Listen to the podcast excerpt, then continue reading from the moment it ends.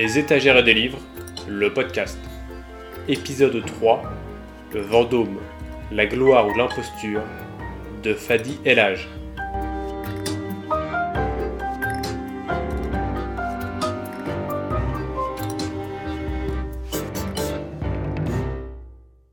Si le maréchal de Villars fut sans conteste la plus grande figure militaire de la guerre de succession d'Espagne, si ce n'est de l'histoire militaire française, la discussion reste ouverte, le duc de Vendôme fut l'un de ces autres généraux qui se distingua à l'aube du XVIIIe siècle. Ses performances inconstantes en tant que chef militaire, alliées à une réputation sulfureuse, homosexuel, bon vivant, paresseux, syphilitique, d'une hygiène déplorable, font de Vendôme un personnage clivant, s'attirant par exemple les foudres, guère aimable, de Saint-Simon dans ses mémoires.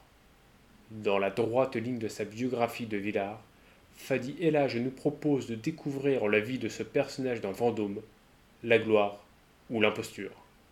Le sous-titre, La gloire ou l'imposture, traduit l'interrogation qui met en tension toute la vie de Louis-Joseph, duc de Vendôme. Descendant de César de Vendôme, bâtard d'Henri IV, Louis-Joseph est en quête de reconnaissance. Sera-t-il un jour reconnu comme prince du sang? Doté d'un coup d'œil remarquable sur le champ de bataille, notamment en Italie, il possède un indéniable talent pour faire la publicité de ses actions auprès de Louis XIV. Son échec face au duc de Marlborough et au prince Eugène dans les Flandres brise net son avenir en France. Il se met au service de Philippe V d'Espagne, dont il parvient à s'attirer la faveur. Sa mort brutale en Espagne est à l'image de sa vie. Talentueux, désireux de se ménager une place officielle à la cour, Vendôme oscille entre le pire et l'excellence. L'homme est ambivalent, et les sources abondent dans un sens ou dans l'autre, entre l'admiration ou la haine. Les pics de Saint-Simon en sont la démonstration. En 300 pages, Fadi Elage retrace la vie de ce curieux personnage. Je profite de cet article pour souligner l'honnêteté de l'historien, qui ne s'arc-boute pas sur ses positions et ne cache pas au cours de nos échanges que son opinion sur certains points du personnage a évolué. La gloire ou l'imposture Le duc de Vendôme me paraîtrait les deux à la fois. Suffisamment talentueux pour s'imposer sur le champ de bataille, chef charismatique, il laisse ses qualités militaires en jachère pour montrer au contraire toute son inconstance.